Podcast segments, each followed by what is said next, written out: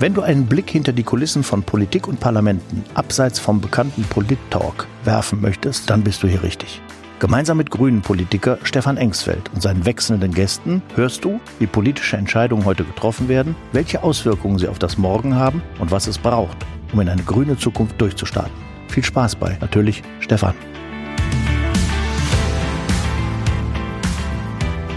Herzlich willkommen zu einer neuen Ausgabe meines Podcastes Natürlich Stefan. Schön, dass ihr reinhört und euch allen natürlich, ich glaube, das darf man jetzt noch so sagen, ein gutes neues 2024. Möge es erfolgreich sein, möget ihr gesund bleiben und vor allen Dingen möge es ein friedliches 2024 werden. Ihr kennt das schon, ich bin äh, nicht alleine hier in diesem Podcast, sondern ich lade mir immer Gäste ein, Gäste aus der Politik, weil wir wollen ja ein bisschen hinter die Kulissen der Politik gucken. Und ich freue mich sehr, dass ich heute den Justizminister des Landes Nordrhein-Westfalen, Dr. Benjamin Limbach, bei mir als Gast habe. Hallo Benjamin. Hallo Stefan.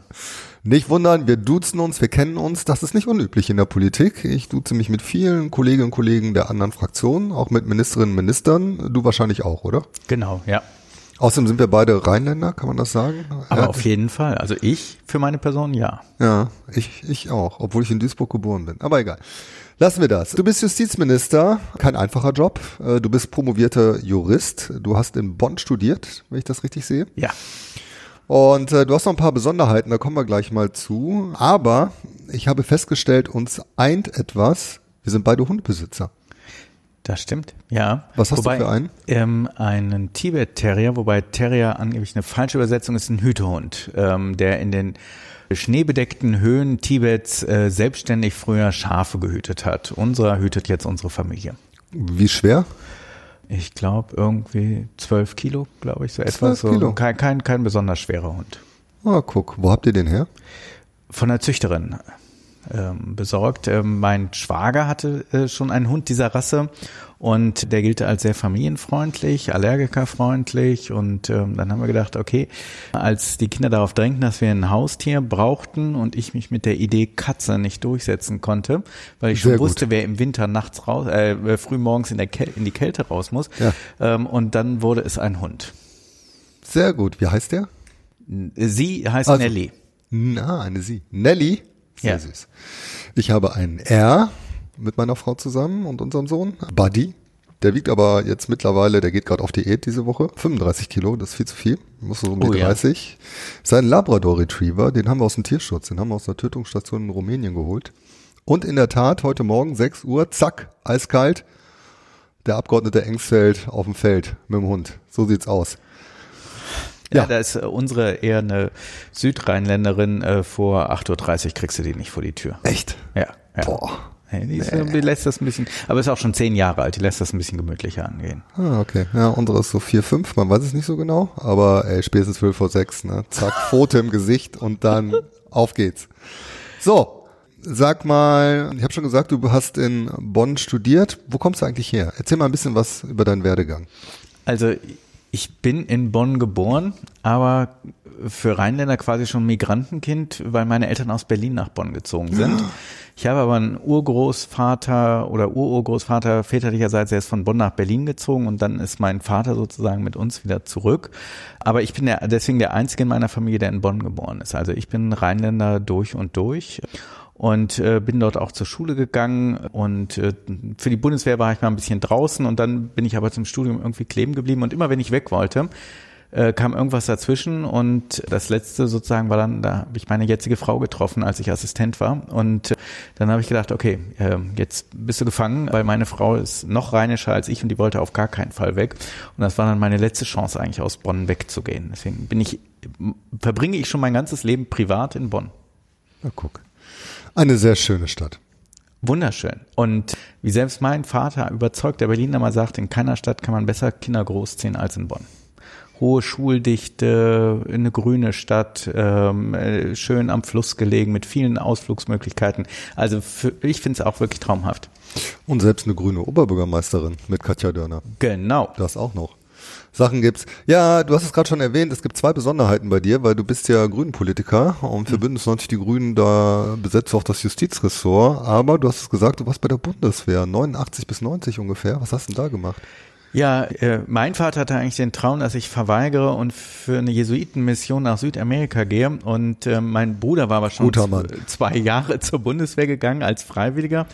Und ich habe so für mich gesagt, ach, ich will das mal austesten und ähm, habe als Wehrpflichtiger angefangen und bin bei den Fernmeldern gelandet im Hunsrück und es hat mir eigentlich so gut gefallen, dass ich gesagt habe, jetzt verpflichte ich mich auf zwei Jahre und lasse mich zum Reserveoffizier ausbilden.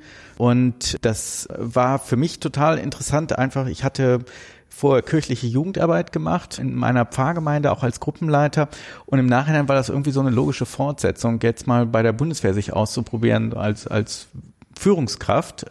Und, und ich habe das Riesenglück gehabt, die Wiedervereinigung zu erleben. Ich bin nach der Wiedervereinigung beim Bundeswehrkommando Ost in Strausberg, also außerhalb von Berlin, eingesetzt gewesen, als die Bundeswehr die NVA übernommen hat.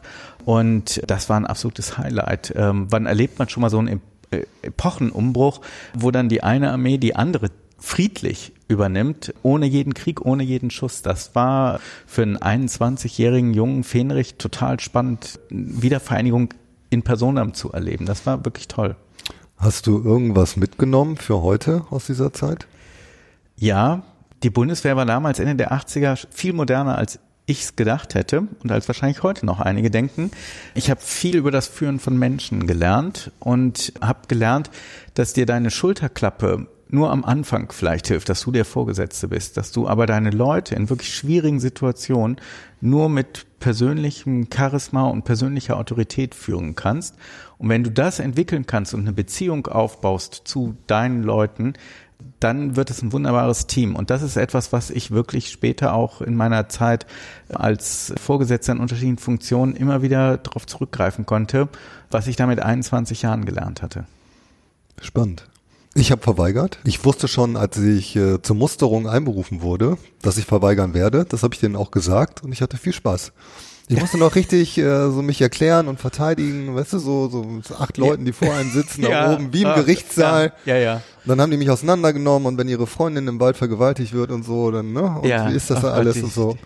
Ja, war aber sehr interessant, hat aber alles geklappt und ich habe noch dieses, richtig diesen langen Zivildienst gemacht. Als Pfleger in der Uniklinik Düsseldorf. Das hat mir auch viel gebracht. Ich habe sehr viel gelernt. Wollte damals noch Medizin studieren. Hatte schon Medizinertest mhm. alles gemacht. Aber irgendwie habe ich dann diesen Klinikalltag gesehen, habe gesagt, so, naja, vielleicht doch nicht der richtige hm. Job mhm. und so. Also deswegen bin ich auch immer der Meinung, ist, man kann im Nachhinein nicht sagen, was war richtig zu verweigern oder nicht zu verweigern. Du kannst doofe Jobs als Zivi haben und doofe Jobs bei der Bundeswehr, du kannst aber auch gute Sachen machen. Und ich finde, wenn das eine Zeit ist, die einem was bringt, für das, was man danach macht. Egal, ob dann eine Negativauslese, also ich studiere nicht Medizin, so, ich wusste auch, ich, ich werde mich, ich werde nicht Berufssoldat oder Zeitsoldat danach werden, sondern gehe ins Jurastudium. Und ich finde, das ist das einzige Entscheidende, dass man etwas macht, was einen wirklich weiterbringt. Und dann ist es eher egal, was es dann nachher ist. Ich habe viel Positives gelernt im Zivildienst, das möchte ich nochmal festhalten. Mhm. Sehr viel Menschlichkeit gelernt mhm. und sehr viel gesehen, was es alles so gibt hier. Aber meine ältere Schwester ist Ärztin, dachte ich, komm, eine Medizinerin in der Familie reicht dann auch, dann mache ich mal was anderes. Zweiter Punkt, der auffällig ist, den ich ansprechen wollte, neben der Bundeswehr ist, du warst jahrelang SPD-Mitglied. Wie bist du zu den Genossen gekommen? Da muss man zu wissen, dass ich die fünfte Generation Sozialdemokrat war in meiner Familie mütterlicherseits. Also meine Ur-Urgroßmutter Pauline Stegemann, die ist noch in Männerkleidern auf Parteiveranstaltungen gegangen, weil Frauen gar nicht auf Parteiveranstaltungen gehen durfte. Und oh. die hat äh, Arbeiterinnenvereine in Berlin gegründet, die dann von, den, von der preußischen Verwaltung immer wieder verboten worden sind. Die ist dann auch immer angeklagt worden. Meine Urgroßmutter war Mitglied der Weimarer Nationalversammlung für die SPD, also eine der ersten weiblichen Abgeordneten. Und das lag sozusagen so ein bisschen im Blut. Dann bin ich mit 19 eingetreten, weil ich gedacht habe, so das ist jetzt hier die richtige Zeit. Das war ähm, 88. Ähm, da hatte man so eine Ahnung, jetzt haben wir irgendwie ist so ein Aufbruch da. Ähm, Oscar Lafontaine war so der aufstrebende junge Star. Ich weiß gar nicht, ob man das jetzt so frei erzählen darf, aber das war so eine junge Nur Generation. Und da hat man so gedacht, boah, da willst du dabei sein. Und da bin ich dann in die SPD eingetreten und ich bin aber, muss man ganz ehrlich sagen, über eine Karteileiche irgendwie nicht hinausgekommen. Also ich bin da auch nie groß engagiert gewesen oder sonst wie. Dann war ich halt bei der Bundeswehr im Studium und deswegen war das wirklich eine, eher eine formale Parteimitgliedschaft. Aber ich habe noch die silberne Ehrennadel für 25 Jahre Mitgliedschaft. Herzlichen Glückwunsch. Danke. Du hast Jura studiert. Warum? Auch das ist wieder so ein bisschen familiär vorbelastet, wobei meine Eltern nie Druck gemacht haben. Beide Juristen. Und ähm, ich wusste nicht so richtig, was ich machen will. Am liebsten hätte ich Geschichte studiert. Und äh, da hat mir dann ein äh, älterer Bekannter gesagt, der Geschichte studierte, also die Wahl, Lehrer oder Taxifahrer. Und habe ich gesagt, beides für mich total nicht das Richtige.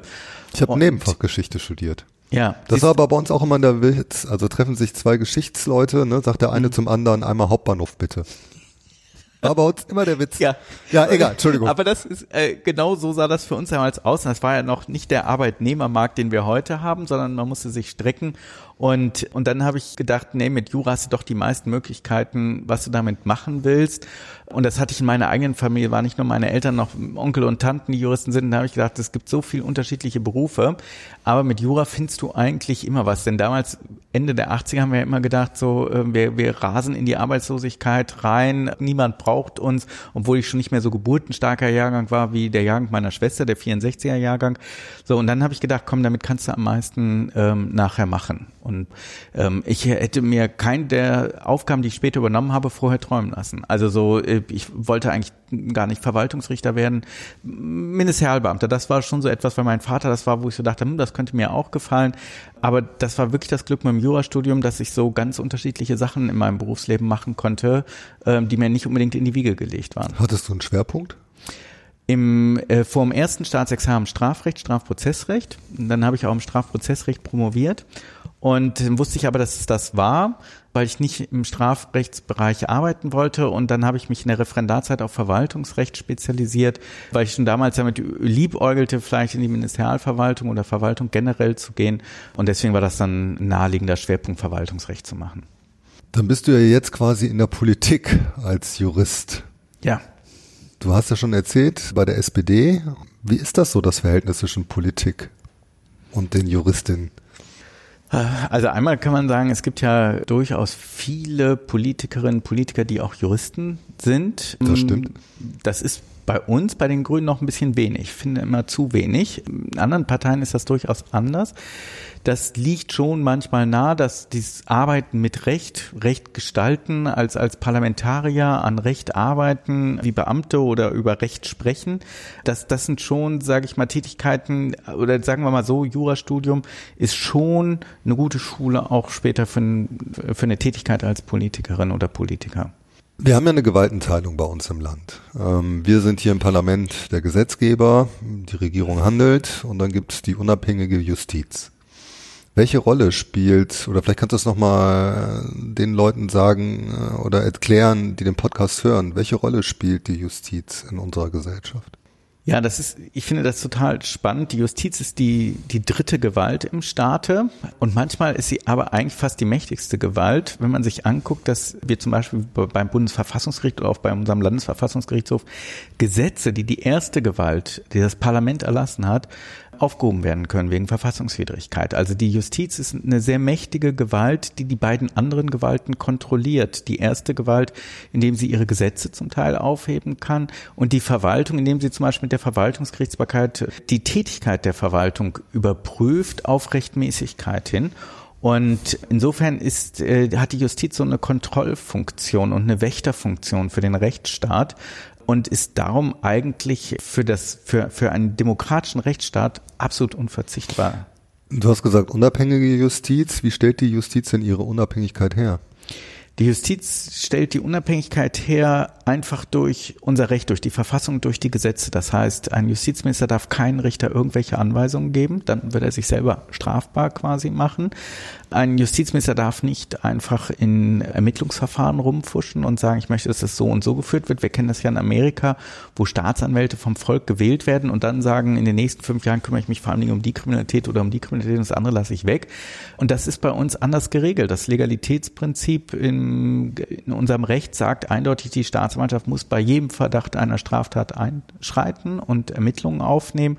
Ähm, und die Gerichte sind halt durch Verfassung und, äh, und Gesetze in ihrer Unabhängigkeit geschützt, dass niemand ihnen reinredet, wie sie Recht zu sprechen haben. Und das ist das äh, wirklich Wesentliche. Insofern äh, hat ein Justizminister zwar einen riesigen Geschäftsbereich, aber in den darf der nicht einfach, äh, wie zum Beispiel die Landwirtschaftsministerin oder der Innenminister, einfach reinregieren, sondern es ist auch meine Aufgabe, immer darauf zu achten, dass die Gerichte unabhängig ihrer Arbeit nachgehen können. Das wäre jetzt meine Anschlussfrage gewesen. Was ist denn dein Job als Justizminister? Ja, das ist immer die Frage, Justizminister machen die mehr Rechtspolitik oder mehr Justizpolitik zum Beispiel? Und dann zeige ich immer den Unterschied zwischen Bund und Ländern. Der Bund, der Bundesjustizminister hat fünf Gerichte, eine Generalbundesanwaltschaft, für die er zuständig ist. Der macht wenig Justizpolitik, sondern vor allen Dingen Rechtspolitik. Gesetze, die im Bundestag verabschiedet werden, Justizgesetze etc. Das ist meistens Bundesangelegenheiten. Ein Landesjustizminister macht auch Gesetze. Zum Beispiel im Strafvollzug ist der Landesjustizminister zuständig. Das ist Ländersache. Was den Justizaufbau des des Landes angeht, also das Justizgesetz NRW auch, da ist auch der äh, Landesjustizminister zuständig. Aber der Justizminister hat vor allen Dingen einen riesigen Geschäftsbereich. Das sind bei uns 43.000 Menschen in NRW. Das ist also eine Kleinstadt, fast schon eine mittlere Stadt. Das ist, das ist 230 Gerichte, Staatsanwaltschaften, 36 Justizvollzugsanstalten. Das heißt, er ist in weiten Teilen wie ein Finanz- und ein Innenminister quasi für Administration zuständig, also mehr ein Justizpolitiker, der dafür sorgen muss, dass es funktionierende Gebäude gibt, dass genügend Leute eingestellt werden, dass wir die genügend Hardware und Software haben, damit die Leute arbeiten können. Das heißt, er, er ist, ich nenne das immer so ein bisschen Möglichmacher. Er muss möglich machen, dass andere Leute arbeiten können. Das ist eine der vornehmen Aufgaben. Und in bestimmten Bereichen darf er halt wirklich auch reinarbeiten, also gestalten inhaltlich, das ist im Strafvollzug vor allem Ding und in der Aus- und Fortbildung, da hat er wirklich inhaltliche Gestaltungsmöglichkeiten. Und bei den anderen äh, Bereichen Staatsanwaltschaft, Gericht natürlich dann verringert ähm, im Hinblick auf die sachliche Unabhängigkeit und die vollständige Unabhängigkeit ähm, der Gerichte. Jetzt werden ja solche Minister, Ministerinnenposten auch durch Parteien besetzt, deswegen gibt es unterschiedliche Farben. Zurzeit mhm. in der Ampelregierung haben wir einen äh, Justizminister, einen Bundesjustizminister, den stellt zum Beispiel die mhm. FDP. Dein Vorgänger zum Beispiel war von der CDU. Ich kenne das mhm. noch hier im Landtag. Ich habe auch SPD-Justizminister mhm. erlebt. Also, alle Farben irgendwie mit dabei. Was würdest du sagen, unterscheidet denn eine grüne Rechtspolitik von den anderen? Für mich ist immer entscheidend, dass eine grüne Rechtspolitik Rechtspolitik vom Menschen ausdenkt. Die Rechtspolitik soll nicht abstrakten, tradierten Prinzipien folgen, sondern sie muss den Menschen dienen. Das ist für mich das absolut Wesentliche. Äh, deswegen sind für mich die Grünen immer die Rechtsstaatspartei und auch die Partei des Grundgesetzes, auch wenn es sie damals noch nicht gab. Das heißt für mich immer, es geht nicht darum, dass das zum Beispiel das Grundgesetz so ein heereshohes Gesetz ist, wo wir alljährlich vor niederknien und sagen, toll, dass wir das geleistet haben, sondern das Grundgesetz muss für die Menschen Lösungen bieten. Das heißt, ich mache es mal ein ganz einfaches Beispiel. Das Grundgesetz und, und unser Recht muss entscheiden, muss eine Entscheidung darüber treffen, darf mein Bruder eine, einen Mann heiraten? Hat meine Tochter dieselben Chancen in der Ausbildung und auf dem Arbeitsmarkt wie mein Sohn?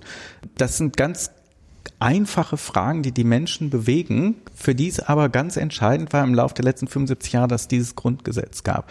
Das heißt, alles, was wir machen, Gerichte zu bauen, Staatsanwaltschaften, Gefängnisse zu bauen, muss sich nach den Menschen ausrichten, was ihre Bedürfnisse sind und was sie brauchen. So. Und grüne Rechtspolitik bedeutet, dass es nicht nur Abwehrrechte gegen den Staat gibt, sondern dass es auch darum geht, dass ich mich im Rahmen meiner Möglichkeiten frei entfalten kann, dass ich selbstbestimmt leben kann. Deswegen sage ich immer die Ehe für alle, das Selbstbestimmungsgesetz.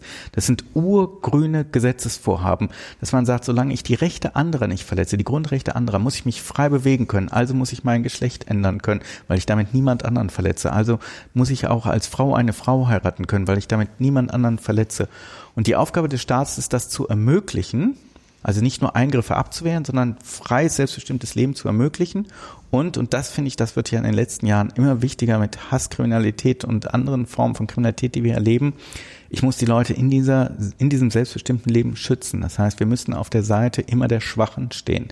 Deswegen haben wir verstärkt immer mehr Ansprechpartner für LGBTQ-Personen bei Staatsanwaltschaften. Die Staatsanwaltschaft Köln hat angefangen, jetzt äh, folgen weitere Staatsanwaltschaften so wie wir flächendeckend auch Antisemitismusbeauftragte haben. Das heißt, die, die staatliche Gewalt schützt nicht nur die Mehrheitsgesellschaft, so, und schützt nicht nur weiße, mittelalte Männer wie dich und mich, sondern sie schützt jeden. Und wir müssen einen Blick auf die Minderheiten haben. Und Minderheitenschutz, das ist echte Demokratie und echter Rechtsstaat. Und das ist für mich grüne Rechtsstaatspolitik, dass wir alle Bereiche der Gesellschaft im Blick haben und für die Menschen da sind. Jetzt bist du ja Justizminister in Nordrhein-Westfalen und bekanntermaßen liegen wir ja im Herzen Europas. Wir sind ja schneller in Brüssel als in Berlin. Wir haben mit Niederlanden und Belgien halt direkte europäische Nachbarn, mit denen wir sehr viel zu tun haben und wo viele, glaube ich, äh, die bei uns leben, da auch regelmäßig sind. Gibt es irgendwas, wo du sagen würdest, in Europa, das machen andere Länder besser oder anders? Oder gibt es irgendwo was, wo man sagen könnte, das könnten wir mal diskutieren bei uns? Oder, anders gefragt, Hast du was eigentlich so, lebst du irgendwas Europäisches hier in der nordrhein-westfälischen Justiz? Gibt es da irgendwie europäischen Alltag? Also ich finde, NRW ohne Europa kann es gar nicht geben. Und deswegen finde ich es immer gut über alle Parteien hinweg, dass immer engagierteste Europapolitiker der Parteien häufig auch aus NRW kamen. Wir sind im Herzen Europas, wir grenzen an andere Länder, wir grenzen an andere Regionen. Mir ist wichtig, dass wir im Positiven gucken, was können wir von anderen Ländern übernehmen. In den letzten Jahren sind eher davon geprägt, dass wir negative Entwicklungen sehen wie in Polen und Ungarn und sagen, oh Gott, das darf bei uns nicht passieren oder wie können wir denen dort helfen? Wir haben jetzt den Umschwung in Polen erlebt. Das sind wirklich Festtage des Rechtsstaats und der Demokratie, die wir da in Polen jetzt erleben. Auf sowas zu gucken, was ich immer mehr feststelle, wir können nicht mehr alleine alle Probleme lösen. Wenn wir über grenzüberschreitende äh, Umweltkriminalität reden, wenn wir über grenzüberschreitende organisierte Kriminalität reden, wir müssen in Europa zusammenarbeiten, dass wir europäische Staatsanwaltschaften inzwischen haben, europäische Staatsanwälte, wo sich auch NRW total engagiert beteiligt, das finde ich ist total wichtig, dass wir grenzüberschreitend zusammenarbeiten. Innen- und Justizministerium machen das in NRW. Wir gucken zu den Niederländern rüber. Die sind erfolgreicher bei der Bekämpfung der Automatensprenger. Und das heißt für uns, rüber gucken, lernen, gucken, Erfahrungen sammeln und die dann anwenden. So. Und das heißt, dieses Zusammenarbeiten und diese Erfahrungen, die wir jetzt machen werden, die werden wir an weitere Länder weitergeben, wenn sich Kriminalitätsphänomene weiterentwickeln. Wir erleben ein großes Interesse anderer Länder ähm, an unserer Zentralstelle zur Bekämpfung der Umweltkriminalität. So, das, auch da müssen wir eng zusammenarbeiten. Wir, wir, wir gucken beide als Rheinländer auf den Rhein. Das ist Europas Strom. Das ist keine Grenze, das ist eine Verbindung. Und äh, das ist total wichtig. Und das ist das, was ich in meinem Job nochmal lerne. Und, und da sehe ich, wie sich die letzten 20 Jahre entwickelt haben in der Justiz. Wir denken viel europäischer als früher. Wir gucken viel mehr auf Zusammenarbeit. Und das ist, glaube ich, total wesentlich. Und früher war das immer ein Wirtschaftsraum. Und jetzt ist das seit 20, 25 Jahren wird es immer mehr ein Rechtsraum werden. Und eine europäische Innenpolitik und eine europäische Rechtspolitik sind, glaube ich, für das Gedeihen dieses Kontinents total wesentlich. Deswegen finde ich, muss man als nordrhein-westfälischer äh, Justizminister immer den Blick nach Brüssel haben. Zum Schluss, mit Blick auf die Uhr. Du hast ja jetzt letztes Jahr sag mal, ein bisschen stürmisches Jahr hinter dir, ne? Gab ja Kritik. Kann man so sagen. Kann man so sagen, oder? Ja. Was meinst du, wird deine, oder was sind deine Schwerpunkte für 2024? Was hast du dir vorgenommen? Also, und gibt es irgendwelche Lehren, die du aus diesem stürmischen Jahr gezogen hast? Ja, besser kommunizieren. Das lernt man immer als, ich bin Quereinsteiger in die Politik, auch wenn ich aus einer politischen Familie komme, aber ich habe ja jahrelang als Beamter gearbeitet. Und ich würde immer sagen, ich bin mit manchen Sachen nicht so rübergekommen, wie ich sie erklären wollte. Das, da muss man lernen, dass man als Politiker anders kommuniziert. Ich habe auch festgestellt, dass dann Turbulenzen dazu führen, dass du dich kaum noch um wichtige Themen, andere wichtige Themen kümmern kannst. Und das wollen wir in diesem Jahr deutlich stärker machen können. Wir haben einen hohen Arbeitsdruck bei den Staatsanwaltschaften. Da müssen wir uns drum kümmern. Wir müssen gucken, wir auch in Zeiten knapper Kassen ermöglichen, dass unsere Staatsanwältinnen und Staatsanwälte mit der Arbeit zurechtkommen. Wir spüren die Auswirkungen einer sich ändernden Gesellschaft, vor allen Dingen auch verstärkter psychischer Erkrankungen im Strafvollzug. Das wird uns auch sehr eng in diesem Jahr äh, beschäftigen. Wir müssen den demografischen Wandel weiter angehen, das heißt unsere Ausbildungskapazitäten erhöhen, um guten Nachwuchs zu generieren und dabei gleichzeitig aber äh, nicht vergessen, den digitalen Wandel in der Justiz zu gestalten. Also das sind sehr viele Aufgaben und das Spannende ist, dass wir, äh, wie ich schon gesagt habe, nicht die ausreichenden ähm, ökonomischen Rahmenbedingungen haben als Land, die wir uns eigentlich erträumen würden, sondern dass wir sparen müssen und gucken müssen. Und das macht es dann umso interessanter zu sagen, die Mittel, die ich habe, wie kann ich die zielgerichtet einsetzen, um so viel Benefit für die Justiz und damit für die Bürgerinnen und Bürger rauszuholen. Danke, lieber Benjamin. Das war ein Ritt durch die Juristerei und ein bisschen durch daneben. Vielen, vielen Dank. Viel Erfolg Gerne. für 2024. Bleib das, gesund. Das wünsche ich dir auch, Stefan. Viel Behalte Erfolg. deine rheinische Ader weiter. Und ich freue mich, wenn ihr das nächste Mal wieder mit dabei seid und reinhört und reinschaltet, wenn es heißt, natürlich Stefan. Macht's gut, bleibt gesund. Bis dahin. Tschüss.